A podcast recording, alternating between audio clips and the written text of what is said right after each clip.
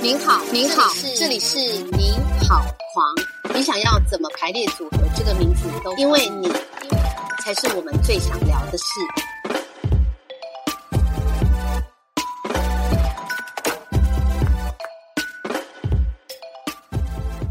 哎，那这样以晨，你有为了某一出戏特别学一些可能特技呀，或者是一些以前没学过的技能吗？可以跟我们分享一下。呃，哦，好，比如说我现在我年底要跟那个安晨邱安晨，嗯，他们合作一个戏，嗯，我们现在就在上布袋戏的课啊，对，那虽然以前我们在学校也有一些课程，什么我们也有，就是说或者是纸风车那时候也有一一些戏是布袋戏，所以大概知道，但是。真正这么认真的上这样子的课，嗯，其实是，就所以这个就是，就是我们会在不同的嗯课程当呃，在不同的戏当中去学不同的东西，对，嗯，这个是一个，嗯，然后嗯，特技哦，应该说特殊技能啦。不是什么骑单轮车啊，或者是什么吊钢丝之类。哎，有吊过钢丝吗？当然，吊到不行。哦，如果儿童剧团的戏很多吊钢丝，然后前大概有一半以上，只要吊钢丝都是我吧。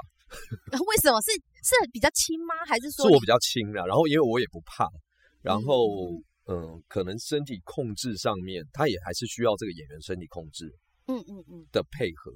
对，哦，哦，所以比如说，哦，有有有，比如说，呃，像有一个戏，所以的呃那个钢丝的吊法，它可能跟歌仔戏传统戏剧的那种钢丝的吊法不一样。那有某一出如果儿童剧团的戏，因为它它的内容是在讲好像拍武侠片，所以我才在里面真正去学怎么跟。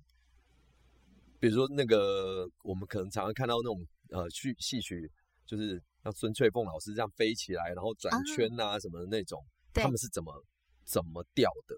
因为他是要跟旁边的人做完全的搭配。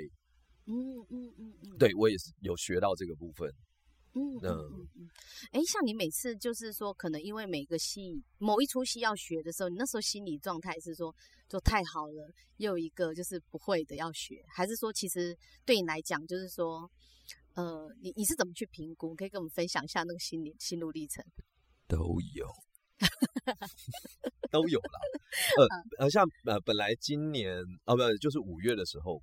我临时接到明华戏剧总团，他们之前有演今年的一个新的呃，已经演过的大戏，就是《海贼之王》，就是讲郑芝龙的故事。嗯，那他们里面有一个有一有一位演员，因为后来档期不行，所以他们就问我可不可以去救火，但是全程要讲荷兰语。荷兰语那台词多吗？台词虽然没有很多，虽然那个角色不不是很。就是戏份不多，可是你要从一个完全不知道这个语系，然后他们虽然给你录音档什么什么，就是你要去我那我我就后来有要求我说，哎，请问一下你们当初有语言指导吗？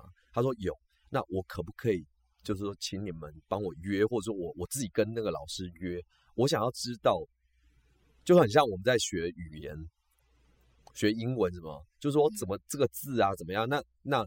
它的发音，呃，这个字母是怎么样？它就是这些语言逻辑是什么？我我看着这些字，我才能够比较知道，因为我是一个很图像思考的人。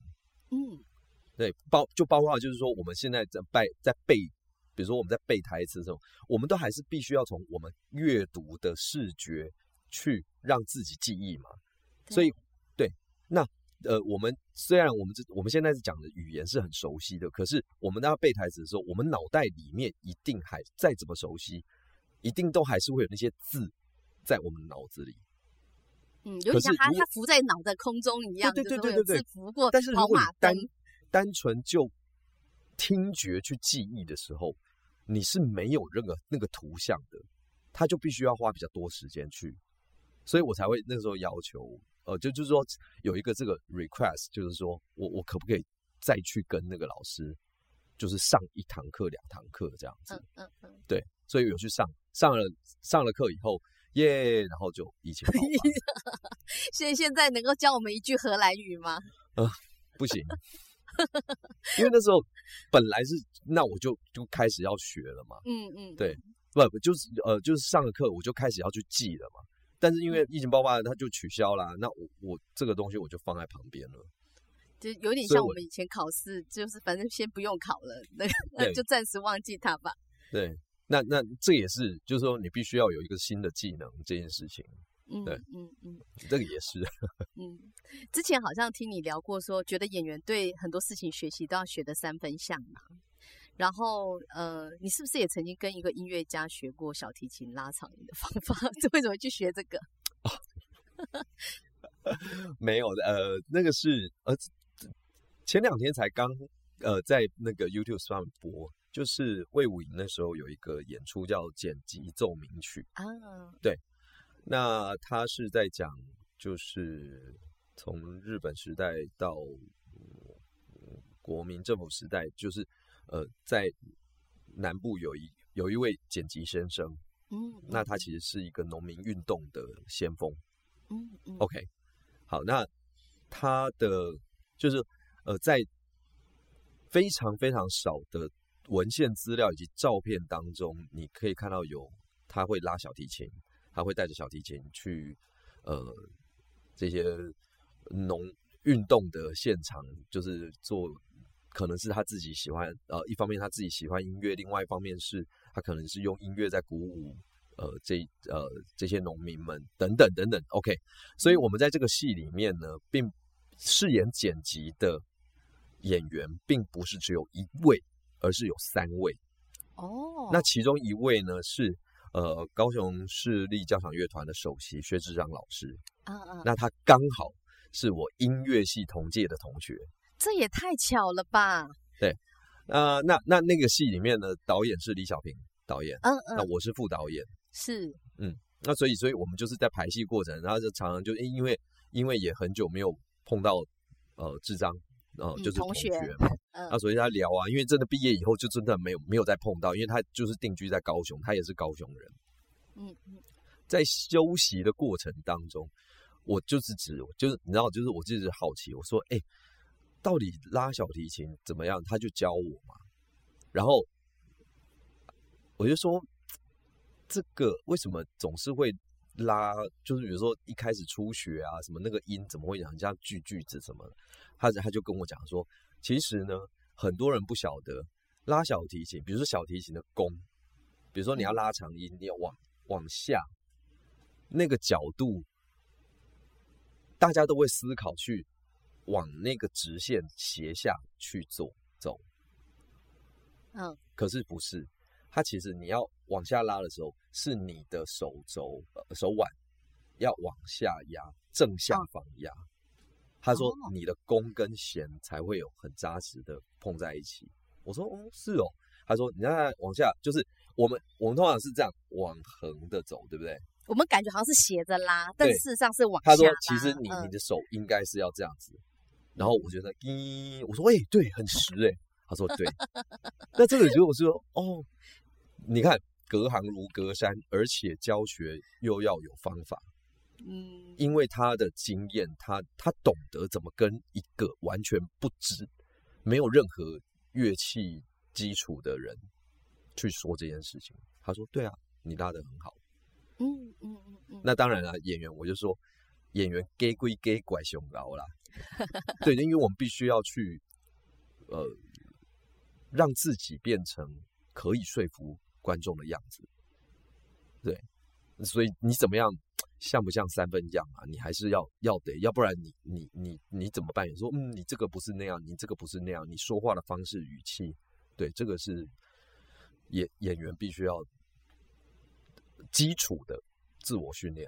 嗯，那所以你会有个职业职业病，说就是你在生活中会特别去观察一些你觉得可能比如说呃卖盐酥鸡的老板的动作啊，或者是说街上的一些，就是那个是你觉得是一个职业病，还是你身为一个，就是你从小就有这个观察？我在好奇。我从小没有啊，我大学以后才开始念戏剧系。我从我十十九岁之前，我怎么可能会有什么观察这件事情？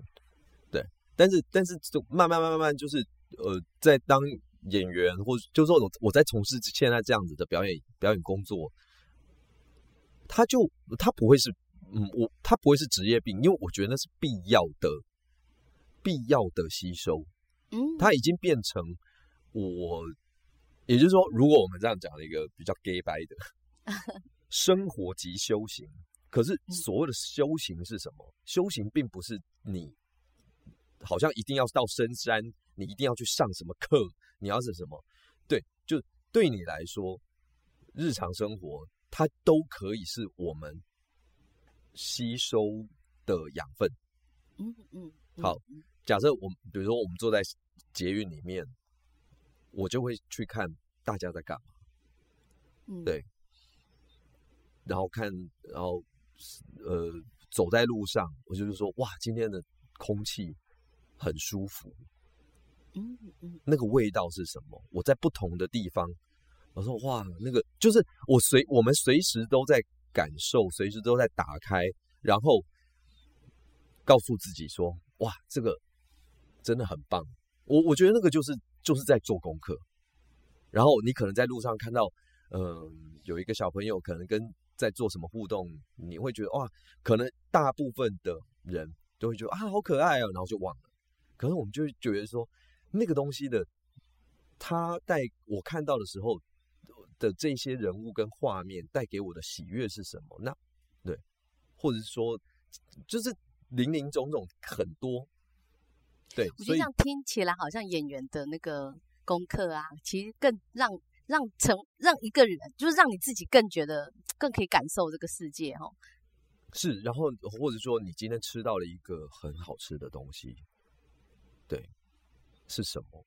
嗯，对，那我我觉得我我我觉得这些东西都是，就是说他，你也可以说他是职业病啦。这 可是我我当然没有把它当做是职业病，因为我觉得这也是可能跟我个性有有关，就是你去感受你在生活的每一个当下，嗯他就会，他就会觉，它就会让你觉得说，哇，就不管是开心的、难过的，或者是什么，可是它就会让你是感觉到是存在的。